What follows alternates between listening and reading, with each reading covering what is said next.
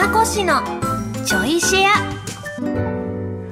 皆さんどうも、小松美香子です。この番組は文化放送で毎週土曜日の27時からお送りしている小松美香子のサンデーシェアナイトの後、ちょいとだけおまけでお送りするポッドキャスト番組です。ということで、えー、あれは8月に期間限定で、ちょっと、えー、自分にとっての昔の作品を振り返るコーナーをやってたんですけども、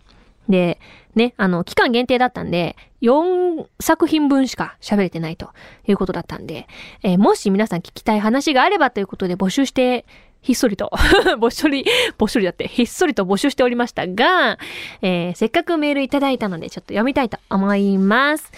ラジオネーム、アンキューさん、ありがとうございます。ミカコシさん、こんばんは、こんばんは。ミカコシさんの、私もデュエル始められるかな？の CM が印象的だった遊戯王ゼアルの初回から、江戸が一周しましたね。イエーほんまやーえー、ほんとだ、えとえとかけなげにユーマを支えた小鳥ちゃんを、今ではアプリのデュエルリンクスで使えるのは嬉しい限りです。さて僕は2017年まで超 A&G プラスを知らなかったので、レディーゴーなど多くの声優さんの番組を知らないままでした。そこで、ゼアルの収録や20代の頃のミカコシさんの思い出なんかがあったらお話聞かせてください。えっと そうだよね。2011年だもんね。そうですね。一周しちゃったか。そうですね。あのね、あ、超 A&G プラスの話で言うと、まさしく遊戯王が始まったぐらいでレディーゴーが生放送になったんですよ。で、レディーゴーの前に、えっと、なんだっけ、ニエ、ニエイチ、ニエッチって生放送のラジオがやってたんですね。で、そのニエッチの、え、ニエイチニエッチ？ニエッチ。ちょっと言いづらいじゃないですか。ニエッチ。なんでニエッチなの番組名？2時間だから。そのままじゃないの。そのままじゃないですか。ニエッチの、えっと、なんだっけ、アシスタントパーソナリティで、それこそ遊戯王ゼアルでシャークをやってたダーマス、増田俊樹くん。ダーマスがやってたんです、ニエチいたんですよ。で、だからちょうど私が放送がニエチの後だったんで、あのーでたまにだから、その、レディーゴー内で遊戯王にまつわる小ネタをやってたんですよ。なんでそうなったか忘れちゃったんですけど、なんか死者蘇生のカードを、なんだっけ、くれ、くれだったか、あげるだったか、奪うだったか、なんかそういうくだりをラジオ内でやってた覚えがあります。なんでそんなことになったんだか全く覚えてないんですけど、なんだったかな？で、しかもたまに、あのーラジオの中で何かあったらダーマスが事前に吹き込んだ音声が流れるみたいな。なん、何やってんだ小松みたいだったっけなんだっけ？なんかね、なんか言ってたんです。なんでそんなことになったのかマジで思い出せないんですけど。本当に思い出せないんですけど、なんかそういうくだりをやってました。なんで死者蘇生だったんだしかも。なんでなんだよく思い出せないが、なぜかそんなことやってました。まあ、しかも多分、今だったら、ギャラが発生する案件ですが、当時は、えーお互いに、お互いにっていうか、違いますね。ダーマスが、えーご好意で、ご好意で、そのような、えーね、演出を、お手伝いしてくださったという感じですか。まあまあ多分プロデューサーが一緒だったんですよ。あの、ニエッチとレディーゴーと。だからなんかそういうね、つながりがあったら面白いねっていうくだりと遊遊戯王が始まったばかりで、新人同士だったんで、なんかそういう交流があったら面白いよね、みたいな話だったんじゃなかったかな。うん。全然思い出せない。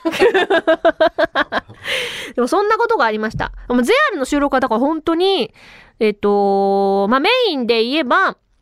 タスクが主役、ユーマ。で、アストラルっていう、アストラルっていうキャラクターとユーマっていうキャラクターが、うーん、タッグっていうかペアなんですよね。だから二人ダブル主人公っていう感じで、で、アストラルをイリのミュウくんがやってたんですよ。で、シャークでダーマスで、えー、小鳥ちゃんで私。だから、もうみんな新人で、で、ミユくんだけが本当にキャリアがあって、ただ世代が本当に近くてっていう。で、みゆくんも当時言ってたんですけど、今まで自分が現場の中では年下っていう立場が多かったと。だけど、この作品では、まあ、あの、サブキャラクターとか含めると全然キャリア上の方いるんですけど、このメインキャラクターで言えば自分が一番年が、年もキャリアも上でっていう立場だったから、本当にすごく親身に、あの、特にタスクに対して、めちゃめちゃ親身に教えてたり、アドバイスしたり、付きっきりで練習付き合ったりとかっていうのがありましたね。本当に今じゃなかなか見られない光景だと思います。で、ね、しかもタスクが、あ前も多分話しましたけど、当時まだ高校生で、事務所に所属していなくて、フリーなんですよ。フリーの16歳が遊戯王の主役を ね、射止めて、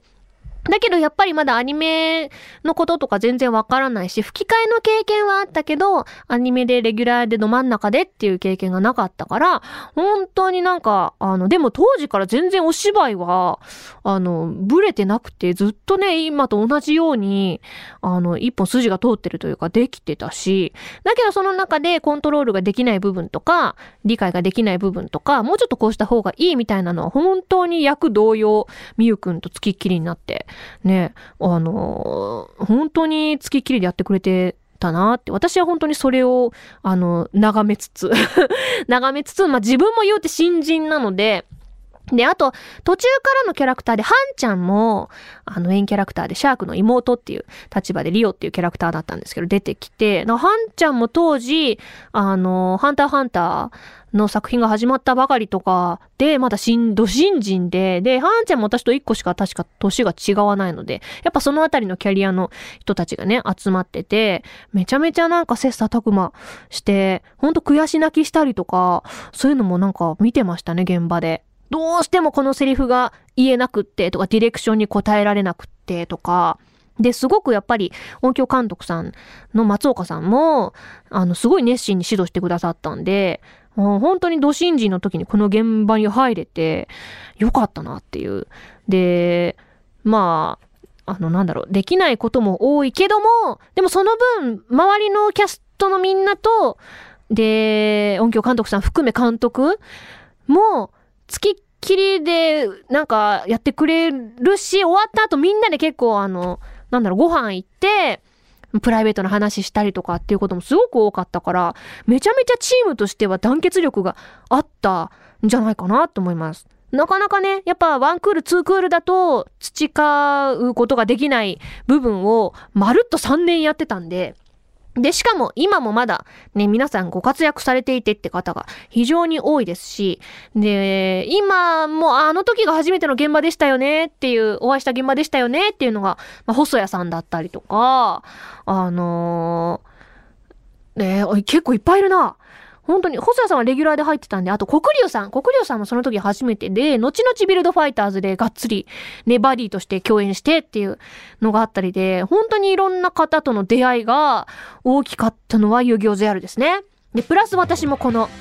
デュエル始められるかなの、デッキの CM ですよ。なんでこうなったん？始めてたけどねみたいなね。ツッコミが非常に多い、まあ、私もありがたいことにねあの遊戯王を象徴する CM に出させていただけて本当に光栄な時間でございました。ということでえっ、と一周したからね。またさらに一周したらどんなお話ができるでしょうか。ということでこの「チョイシア」もお別れの時間となりました。改めてこの番組の本放送は文化放送地上波と超 A&G プラスで毎週土曜26時30分からです。ラジコでは1週間タイムフリーで聞くこともできますのでぜひこちらもご利用ください。それではまた次回ちょいとだけこの番組にもお付き合いください。お相手は小松美香子でした。